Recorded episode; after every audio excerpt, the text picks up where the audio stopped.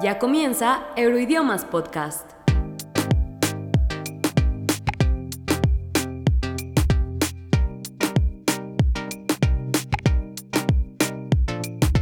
Hola futuros políglotas, yo soy Seth Juárez y esto es el segundo capítulo de la segunda temporada de Euroidiomas Podcast. El día de hoy vamos a estar hablando del idioma alemán y de algunos aspectos también del país Alemania. Ah, antes de presentar a nuestra invitada del día de hoy, quiero compartirles algunos datos que nos encontramos en la gran carretera de la información que es el Internet. El primero, ¿sabían ustedes que en Alemania es legal beber alcohol en lugares públicos? También Alemania es un país que ha tenido que cambiar su capital hasta siete veces. Entre algunas de las capitales oficiales que han sido reconocidas en Alemania están ciudades como Frankfurt, Nuremberg y por supuesto la capital actual, Berlín. Eh, para los amantes de la gastronomía y, para los eh, amantes sobre todo del pan, en Alemania se pueden encontrar más de 300 tipos de pan. ¡Wow! Eh, también se pueden encontrar hasta más de mil tipos de salchichas, o sea, por comida no van a batallar cuando visiten Alemania. También es hogar de las primeras revistas, pues las primeras revistas surgieron en 1663. También en lugares, eh, en algunos lugares como Bavaria, la cerveza se clasifica oficialmente como alimento y no como bebida. Eh, y por último, Alemania es el país con más clubes de fútbol a nivel mundial. Es decir, son fanáticos del fútbol como nuestro querido Antonio Rizzi, a quien mandamos un afectuoso saludo. Y hablando de saludos, es momento de recibir a la responsable del Departamento de Comunicación de Euroidiomas, Airi García, quien tiene los saludos de esta semana para todos ustedes. Airi, bienvenida. Hola Seth, muchas gracias por la invitación. Aquí tenemos los saludos de esta semana.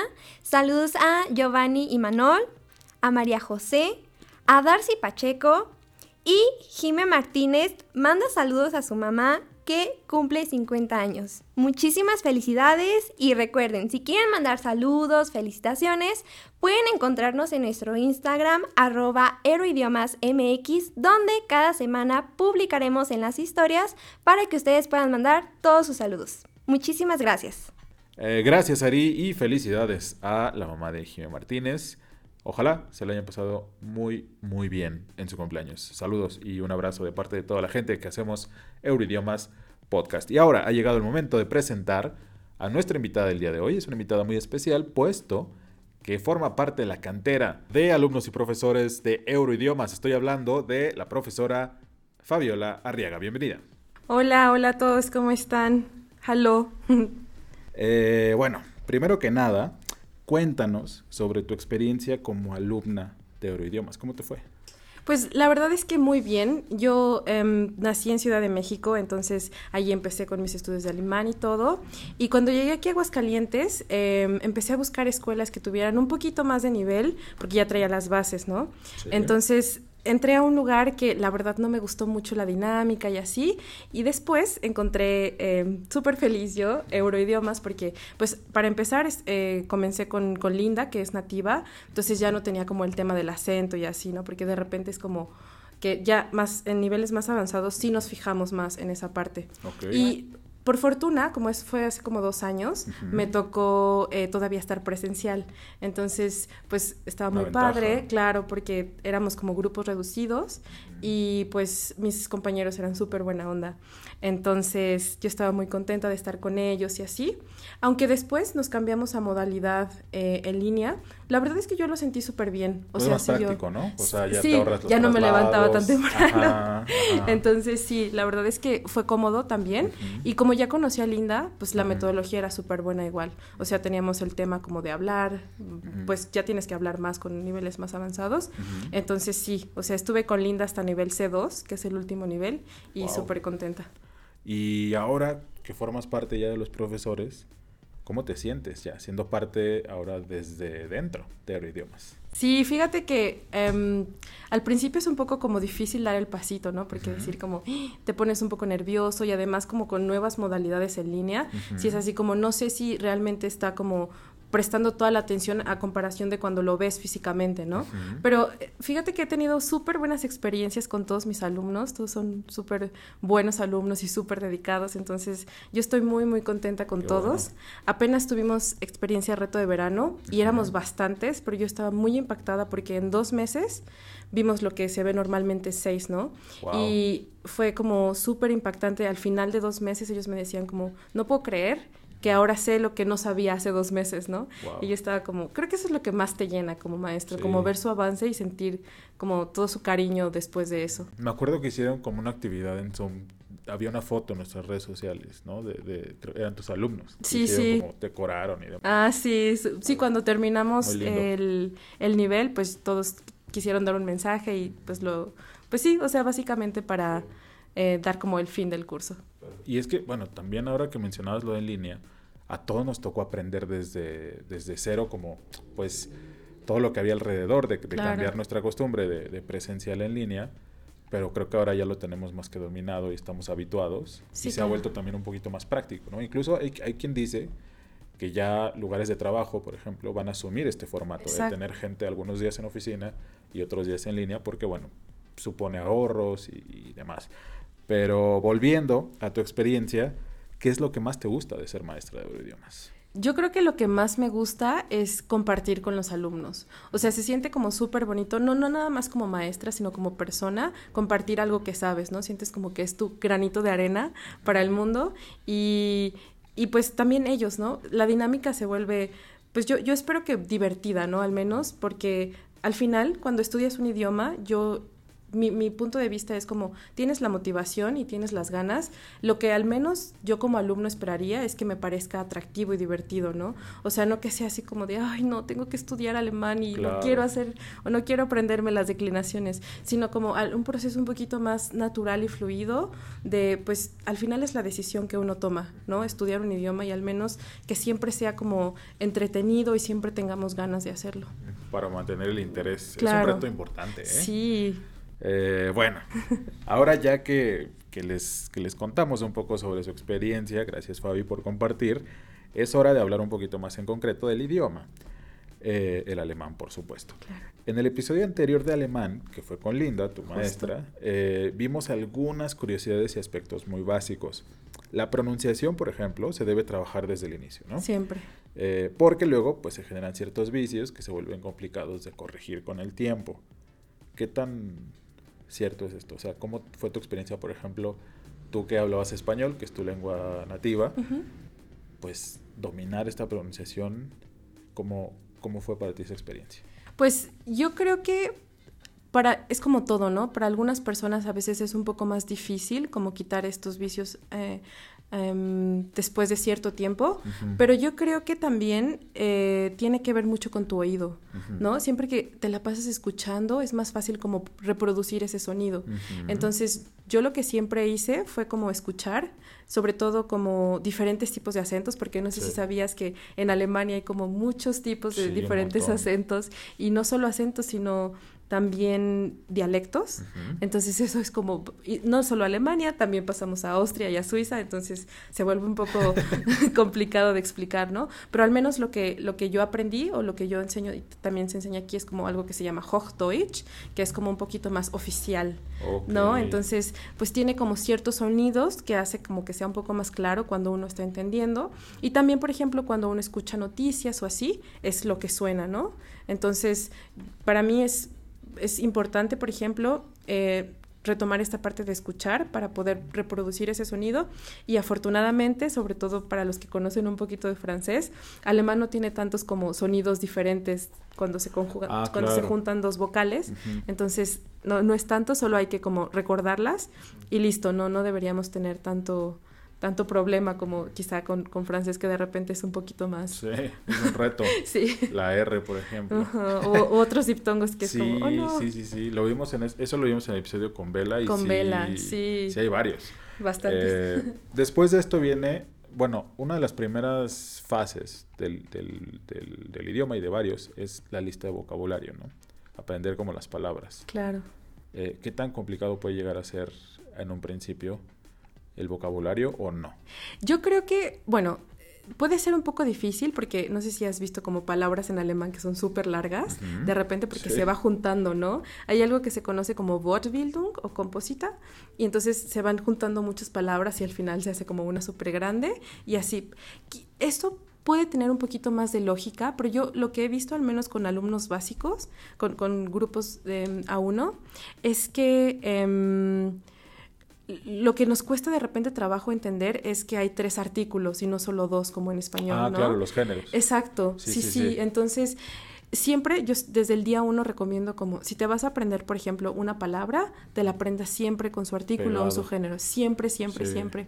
Porque cuando avanzas un poquito y ves que todo eso lo tienes que declinar, es como, rayos, me sé la palabra, pero no me sé el artículo o el, el género. Entonces, eso puede causar un poquito de, de confusión, ¿no? Porque si en español es la, en alemán es, es der o das, ¿no? Entonces es como, mm, oh no, algo pasó. Si quieren aprender más sobre este tema de los géneros, este el episodio del primero, ahí lo abordamos eh, un poquito con Linda, porque sí es un reto. Sí. Yo que lo estaba, bueno, me tocó hacer el guion y demás, pues me confundí, imagínate. Pero después se vuelve un reto interesante, ¿no? Poder pronunciar las palabras largas en primera instancia y luego dominar esto, pues es como, aparte una motivación, ¿no? De- poder lograrlo y, y alcanzarlo, pues, determinado, en determinado momento, ¿no? Exacto. Después de aprender. Eh, ahora, ¿nos podrías explicar brevemente la estructura? Porque cuando nosotros tomamos español en la primaria, casi todo lo que vemos son como las oraciones, ¿no? Y- Exacto. Y, vemos el verbo y no sé qué, el adjetivo, bla, bla. ¿Cuál es esta estructura básica de las oraciones, de las oraciones en el idioma alemán? Ah, sí. Bueno, es, es interesante. Lo que al menos se ve en nivel básico son lo que conocemos como Hauptsatz, como oraciones principales. Y siempre es muy, muy importante tener en cuenta que el verbo conjugado va a ir en segunda posición. Tú puedes poner, por ejemplo, en primera posición un pronombre personal como yo, tú, él, nosotros, ustedes, o por ejemplo un adverbio, ¿no? Como ayer, hoy o mañana, o algo que vaya en tu primera posición, ¿no? Y en segundo lugar, siempre va a ir tu verbo. Después, si no colocaste en primera posición tu pronombre, lo puedes poner en la tercera, pero respetas em, la segunda posición. Es muy interesante. fijo. Sí, es fijo. En, en oraciones principales es fijo, ¿no? Y al principio yo siempre estoy como ahí de, chicos, acuérdense, segunda posición, porque en español, pues podemos decir, no, como ayer en la tarde, em, mis amigos y yo estábamos juntos, ¿no? Entonces el verbo andaba como por ahí en Sí. cualquier lugar, ¿no? Entonces en alemán no, yo tengo que respetar el verbo en segunda posición y tengo que fijarme qué es mi primera posición, cuál es la tercera y cómo debería ser un orden correcto para una oración. Ujú. Pero después, o sea, eso es como oración principal, ¿no? Después tenemos algo que llamamos como Nebensätze, que son oraciones subordinadas, en donde ahora el verbo va a ir al último, ¿no? Ok. Entonces, por ejemplo, hay algunas conjunciones como weil, que es por qué. Entonces yo te pregunto, ¿por qué estudias alemán, por ejemplo? Tú me vas a contestar con weil, ¿no? Y el tema con weil es que yo mando mi verbo al final. Y de repente uno está hablando y en español nunca funciona, ¿no? Es como, pues porque quiero ir a Alemania, por ejemplo. Tu verbo está ahí, por ejemplo, en, en segundo lugar.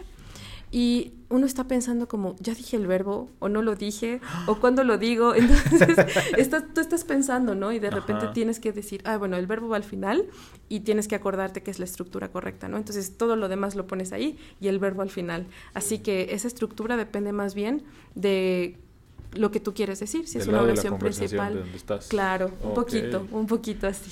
Uy, pues es muy Ay, importante. ay, ay, sí. Ahora, eh, bueno, como hablamos hace ratito, ya habíamos explicado en, en otro episodio los géneros, pero mucha gente nos preguntó si hay una fórmula para saber dónde se utiliza cada uno.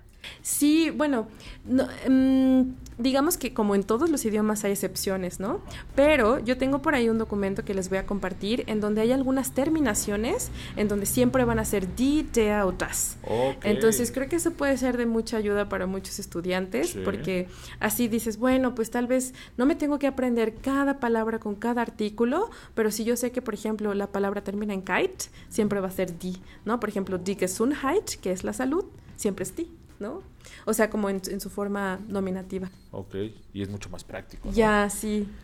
Bueno, pues esa lista la vamos a compartir en el blog de Euroidiomas, que está en www.euroidiomas.com.mx. Ahí tenemos entradas todos los días para que lo revisen, no solamente de alemán, de varios idiomas, pero hoy es importante porque vamos a estar compartiendo esta lista o esta fórmula que nos comparte Fabi para eh, identificar en qué momento se utiliza cada uno de, de- bueno, para tener más claro este tema de Claro. los géneros, ¿no? Eh, vamos a hablar de algunas curiosidades del idioma. Jay. Hay palabras en alemán que no existen en el español. Yo traigo un par. La primera es, si me ayudas con la Claro que pronunciación, sí. La primera es Fremdschämen. que es la sensación de vergüenza por algo que hizo otra persona, como pena ajena. Ajá, exacto. Sí, sí. Entonces, ¿cómo se pronuncia otra vez? Ese es Fremdschämen. Fremdschämen. Ajá, sí, esa como A con dos puntitos arriba que Ajá. conocemos nosotros se llama A umlaut y suena a E. Ah, ok. Entonces, Fremdschämen. Ajá, muy bien. Pena ajena. Jay, sí. La segunda es es Fernweh. Fende. Ajá. Y bueno, esto se define como el deseo de viajes lejanos eh, y es opuesto a la palabra Heimweh. Heimweh, que significa nostalgia por el lugar de origen. Estas palabras, como ustedes pueden ver, yo utilicé casi una oración para, de- para, para, para definirlas y pues no existen como tal en el español. O sea, podemos hablar de nostalgia o de, bueno, esto pena ajena, pero ya son más de un Ya, término, ¿no? exacto, Eh, sí. Ya son compuestas, por decirlo de alguna manera. Tú traes más. Sí, yo traigo una que a mí me da risa porque siempre pasa, somos Sí. tan humanos que nos da risa. ¿no? Entonces, la palabra que traigo hoy es Schadenfreude, Ah. que es como, por ejemplo, de repente pues estás con tu amigo, ¿no? Y, y se cae y pues es gracioso, ¿no? Normalmente. Digo, siempre, siempre que no le pase nada Sí, claro. malo, pero si se cae es como, ¡ay no! ¿Cómo te caíste? Y a veces hasta te acuerdas, ¿no? ¿Te acuerdas cuando te caíste ese día? ese, ese, ese sentimiento como de, "¡Ah! se cayó pero me da risa, eso es em, justamente el significado de Schadenfreude. Schadenfreude. Ajá, sí. Ok. Freude es como la alegría o, o la felicidad, ¿no? Y Schaden es algo como, pues, un poco eh, algo ¿Como malo. sombrío? Sí, es como algo malo que le Sí, pasó a porque alguien. me suena como a alegría Por- eclipsada o alegría sombría. Por algo malo, sí. Ajá, o sí, sea, sí. no está bien que te rías. Pero te ríes. Pero, pero te reíste, ya ni Pero modo. te dio gusto, sí. Y traes otra más. sí, la siguiente es Erbsenzella. Epson Cela. Zela, sí. Em, die Erbsen son como los chícharos Ujú. y Zela es como el contador, ¿no? Como alguien que cuenta. El Zela es como de contar. Eh, viene del verbo zählen. Entonces, eh, es una persona que es como súper quisquillosa, ¿sabes? Como que se fija en todos los detalles. Y- Picky. sí, exacto. Entonces, eso también es chistoso porque de repente queremos como encontrar algo y a veces queremos traducirlo directo, ¿no? Pero ¿quién se iba a imaginar que en alemán alguien quisquilloso tiene que ver con chícharos, ¿no? Entonces, claro, es, es puede algo... ser un reto. Sí, es... Porque sobre todo nosotros tendemos a, a querer traducir todo literal. Exacto. ¿No? Oye, qué interesante. Eh, a mí me pasaba, voy a contar una anécdota que sobre el alemán. Yo la única vez que tuve contacto con el idioma, o la primera vez que tuve contacto con el idioma, fue con la canción de Rammstein, de Ajá. Du hast. Ein Klassik. Y voy a revelar mi edad con esto que voy a contar. Un amigo en la escuela me prestó, me prestó el cassette. Y entonces me dijo, no, esta, esta- esta canción está buenísima. Y grabé la, la versión en alemán y la versión en inglés. Ajá. Yo, "Ah". Yo ya más o menos sabía un poquito de inglés. Entonces llego a casa, pongo el cassette y era rock, pero como se escuchaba en el radio, pues vamos, era como medio popular, medio comercial y no había problema. Y luego pongo la versión en inglés y me doy cuenta de algunas cosas que decía. En- de entrada el título es, eh, tiene que ver con odiar, o, o sí, odiar a alguien o lo que sea. Y yo me espanté, porque bueno, tenía, no sé, 10, 11 años. Y dije, chin, no puedo estar escuchando eso porque mis papás... Diosito me va a castigar. No, no, deja tú de... No, no, no, estaba preocupado por la autoridad inmediata. Ay, no, no, no. Que dije, donde mi, mi papá o mi mamá me escuchen que estoy ahí con, el- con esta... No, no, no, no. no. Afortunadamente tus papás no, no sabían alemán, entonces... No, pero sí sabían inglés. Oh, no. dije, "Y donde se den cuenta, regresé el cassette al otro día y le dije, no, pues está muy bueno, gracias, pero Pero no, gracias. ese fue mi primer contacto y creo que también ese, la, la popularidad de esa canción ayudó a reforzar este mito de que el alemán es más o menos agresivo, ¿no? Que es un idioma medio agresivo, medio serio, difícil y demás. Qué cosa que no es cierto, porque en estos dos episodios ya vimos que, pues sí, evidentemente tiene su reto, tiene su chiste, como todos, pero la verdad es que es muy interesante de Claro, aprender y sí, además sí. está creciendo muchísimo. Muchísimo. ¿no? Y, y lo hablan, como me decías, no solamente Alemania, sino también si vas para Suiza. y Austria, otros. Ajá. claro. Hay varios lugares en Europa y destinos de viaje, que es muy importante, que hablan alemán, entonces es importante aprender. Ahora, eh, sobre esto de las palabras, bueno, pues hay un dicho común que dice que en el alemán hay una palabra para todo, ¿no? Y la verdad es que no está alejado de la realidad porque, Fabi y amigos que nos escuchan, el alemán es el idioma que tiene más palabras. En 2019, la editorial Duden realizó un estudio en el que se contabilizaron más de 17 millones de palabras. Un dato muy significativo si tomamos en cuenta que el español, por ejemplo, tiene alrededor de 93 mil palabras nada más. Wow. ¿Qué tal? Súper. Y de hecho, comercial, si quieren, también yo les recomiendo a mis, a mis alumnos que revisen este diccionario Duden, porque a través de ese, por ejemplo, yo busco la palabra y me aparece el género, ¿no? Entonces, pues fácilmente digo, oh no, ¿cuál será ese género de esa palabra? Lo busco ahí. y Oye, listo. dos pájaros de un tiro. Así es. Guau. Aquí estamos. Eh, bueno, me gustaría profundizar también, eh, ahora que hablamos del aprendizaje y de las primeras etapas del aprendizaje, eh, algunos consejos que te hayan ayudado a ti al principio de tu aprendizaje de alemán. Yo creo que lo que me ayudó a mí fue, eh, me gusta usar las tablitas, ¿no? En, en alemán hay cuatro casos, que es nominativ, accusativ, dativ y genitiv, y cada uno tiene su declinación. Entonces, a mí la verdad me ayudaron las tablitas y decir como, ay, em, ¿qué pasa si quiero declinar un adjetivo con accusativ? Entonces voy a mi tablita y ya, lo veo. Para algunos alumnos funciona, para otros no tanto. A mí me funcionó, ¿no? Entonces yo también de repente, yo trato de, pues, dar un poco para todos, para cada tipo de aprendizaje. Y Claro. entonces aquí tienes la tablita, pero si no te funciona, entonces trata de identificar que, en qué caso estás declinando, ¿no? Por ejemplo, o tal vez alguien es un poquito más visual. Yo creo que soy un poquito de todo y entonces ponía siempre colores, ¿no? En, en- en mis apuntes, tenía libros también, a mí me gusta usar libros también Ujú. y básicamente buscar conversación, ¿no? Ah, Bueno, yo tengo varios amigos alemanes, entonces me, me siento muy afortunada por eso y de repente es como, pues vamos a hablar un poquito, eh, tratar de crear como un poco más, em, ahora que tenemos o que podemos tener la posibilidad, conectar, ¿no? Conectar Claro. con personas. Estoy segura que siempre hay alguien que conoce a alguien que estudia alemán o que está aprendiendo otro idioma, entonces conectar Sí. con esas personas y practicar lo que se pueda, ¿no? Ver videos o a veces incluso con uno mismo, igual funciona. Claro, que no sea solamente una materia, sino que verdaderamente lo adoptes. Claro, no sí. Siempre hay temas, por ejemplo, actuales que puedes decir como, "Mm, a mí, por ejemplo, me interesa mucho el tema del reciclaje y como la em, responsabilidad social acerca del ambiente. Ajá. Entonces estoy como metida en esos temas y trato de ponerlos, por ejemplo, en alemán para decir qué, qué piensa, por ejemplo, esa cultura acerca de ese tema y cómo lo llevan a cabo. Entonces es una forma indirecta de estudiar sobre dos temas, ¿no? Claro. Uno alemán y el otro como em, el impacto al ambiente. Muy práctico, además. Wow, gran consejo. Eh, bueno, pues muchísimas gracias Fabi por tu tiempo. Sabemos que es muy complicado hacer espacio porque están muy ocupados y tienes una actividad final. Eh, vamos a hacer un ejercicio, si les parece. Eh, Fabi va a leer un fragmento y eh, nosotros vamos a deducir, o bueno, vamos a tratar de identificar o de entender lo más posible. Un fragmento de un cuento en alemán, Así si es. no me equivoco. Sí, ¿verdad? sí. Eh, bueno, adelante. Sí, bueno, solo quería comentar, este Sí, es sí, un sí. libro eh, que me trajo una de mis alumnas que eh, apenas estuvo en Alemania y es un libro muy chiquito, es un libro para niños, se llama Ich habe eine Freundin, die ist Lehrerin. Yo tengo una amiga que es maestra.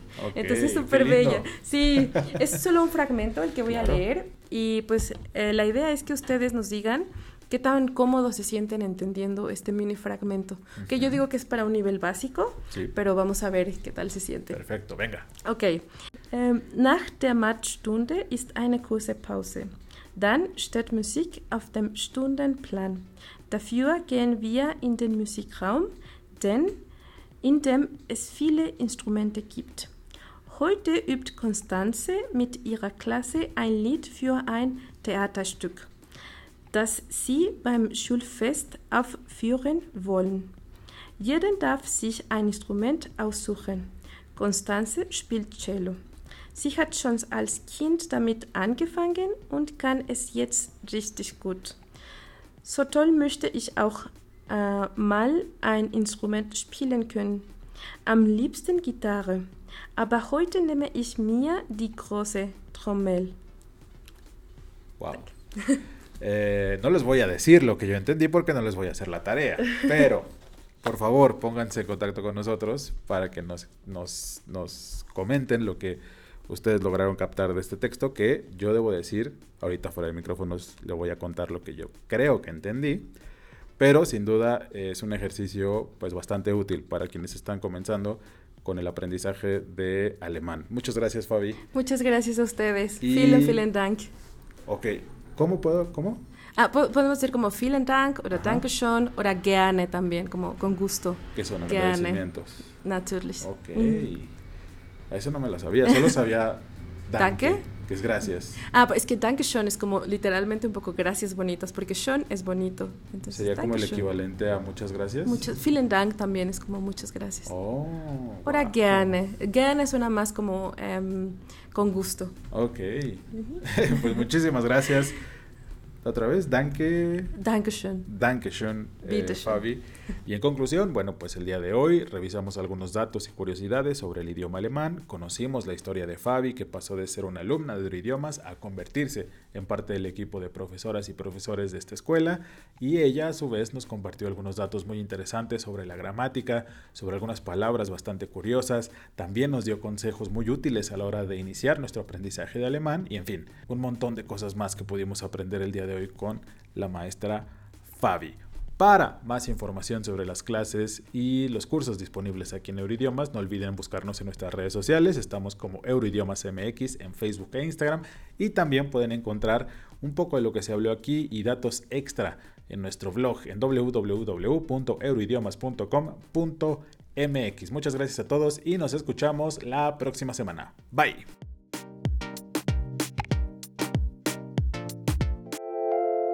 ¿Te quedaste con ganas de más? Búscanos en redes sociales como Euroidiomas MX.